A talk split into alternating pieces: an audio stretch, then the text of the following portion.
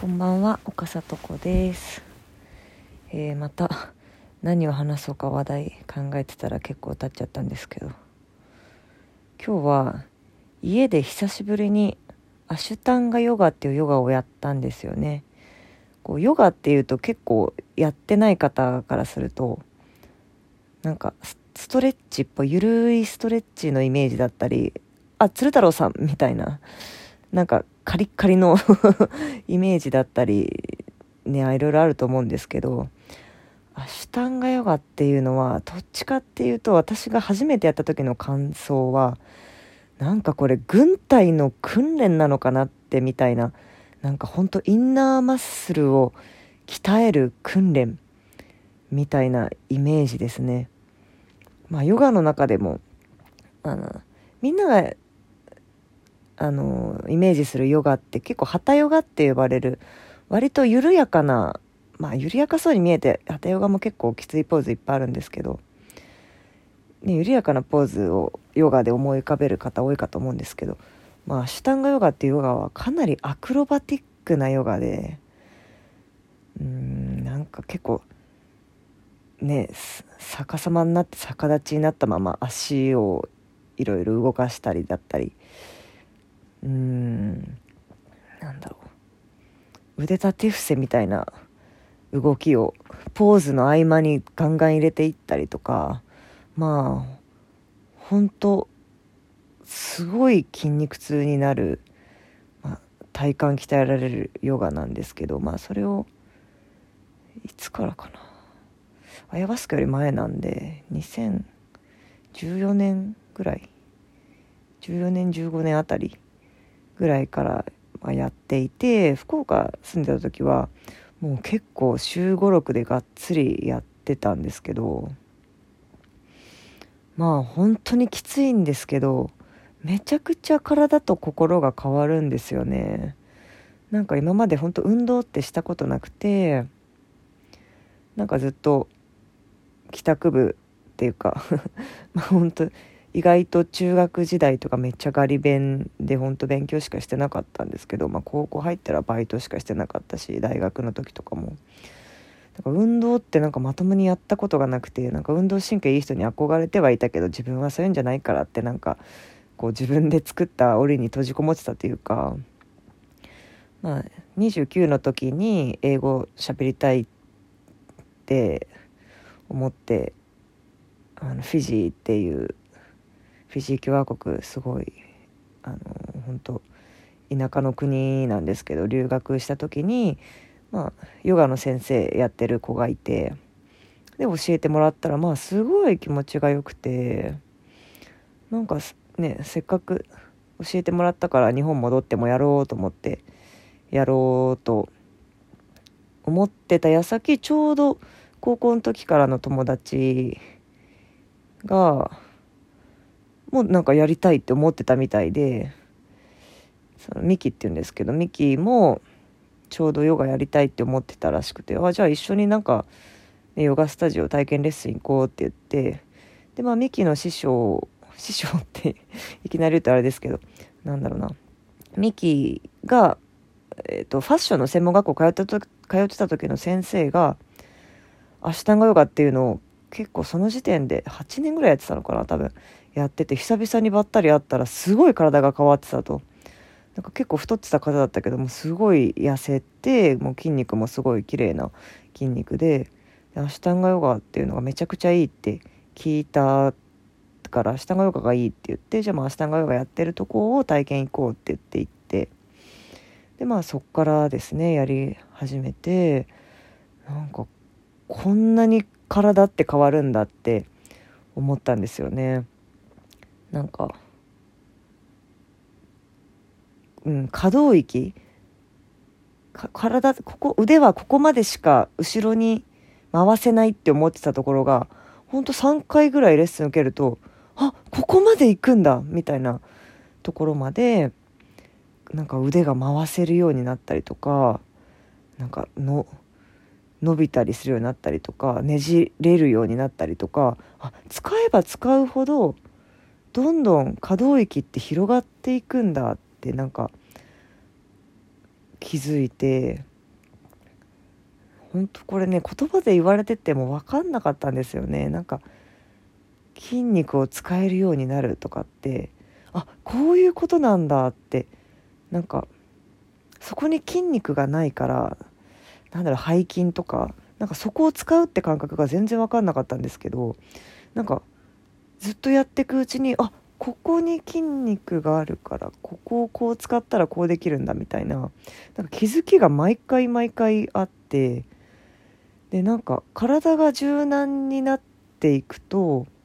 なんか心も柔軟に考えられるようになるというかああ体と心ってつながってるんだなって本当その辺りからアシタンガヨガやり始めてから気づくようになってでまあインドのあのアシタンガヨガの総本山があるマイソールっていうところにも、まあ、えーと、1ヶ月ぐらい修行に行ったりとかもしていや本当ねそこも良かったんですよね。もうアシュタンガヨガをやってる人はアシュタンギって言うんですけどアシュタンギ世界中のアシュタンギが集まってる街なんですよ。マイソールっていうのは。本当にねアシュタンギってめっちゃいい人ばっかり。あのまあ実際ねヨガやるって本当に時間にもお金にも余裕がある人だったりするからまあそれもあるのかもしれないんですけどいやー本当なんかすごい温かい平和な空間というか結構みんなここは天国だみたいなことを言っていてまあインドでありインドでないみたいな本当物価とかもちょっとねあの他のインドの地域に比べるとちょっと高かったりとかまあそれでも全然安いんですけどうんして本当にいい街でで本当出会えた人たちが素晴らしくてうんなんか私はちょっと私はうまくないからみたいな一緒に行ってた友達ミッキーに比べたら私はそんなにうまくないからって言ったんですよね。そのなんか他のどこだったか南米のどっかの国のカップルみたいな「うん、あああ She's better than me」って言ったのかな私が。彼女は私より優れてるからみたいな。そしたらそのパッて返されたのが「No one is better than you」って言われて誰もあなたより優れてる人はいないよっていうその優れてる優れてないで考えない世界なんだろう。できるからすごくできるからいいとか硬いからダメとかそういうんじゃないんですよね。なんかうんやることに意味があるというか人と比べるものじゃない。そうそうかな。人と比べるものじゃないっていう自分の中でねなんか成長できたりして嬉しいっていう気持ちとかが大事だったりするからねすごい学びましたね。アシュタンガヨガ始めて。本当いい人たちに出会えて。ねその経由で今もなんかいい思いいい思いっていうか何て言うんだろう。ねいろいろ学ばせてもらってることもいっぱいあって私が電子書籍にも書いてるアヤワスカペル南米ペルでやったアヤワスカの儀式もやっぱりそのインドで知り合ったイギリス人の女の子が紹介してくれた施設だったりとかして、まあ、アヤワスカをやりたいと思ったのはその子きっかけではなかったんだけどでもアシュタンガヨガやってなかったらアヤワスカ飲もうっていう気持ちに多分なってなかったと思うのでやっぱ全てはつながってるなというか、うん、でで、まあ、電子書籍を出そうと思ったのももうあのー、福岡の先輩であずささんっていう方で私がまあアシュタンガヨガつながりで知り合った方ですね。その方もそんなに今がっつりアシタンガやってるわけじゃないけどその方に絶対本出した方がいいよ書いた方がいいよって言ってもらってあずささんはね結構パレスチナに一人で行かれてて難民キャンプとか転々としてなんかボランティアじゃないんだけど単純にパレスチナの素晴らしさを伝えたいとかパレスチナが楽しいところだよっていうことを知ってもらいたいみたいなそういう方で写真集とかも出してたり、ね、本も書いてたりとかすごい面白い本当に何て言うんだろうな。屈託のない何て言うんだろうな本当不思議な方面白い方ですごい素敵な方その人と出会えたのもねアシュタンがやってたおかげなので。えー、よかったと思いますなんかやっぱそういうコミュニティって大事だなというか今ね本当あのタイタンの学校も行かせてもらってて同じ趣味、まあ、お笑いが好きっていう共通点があるからお笑いのことならずっとしゃべ楽しく喋っていられるしなんかね居場所があるっていう感じがするんですよね。うん、今日ねバイト先の先輩ともちょっと喋っててなんかすごいやりたいことがないみたいななんか出会いもないしって言ってて 私がちょっと偉そうにアドバイスさせてもらってたのは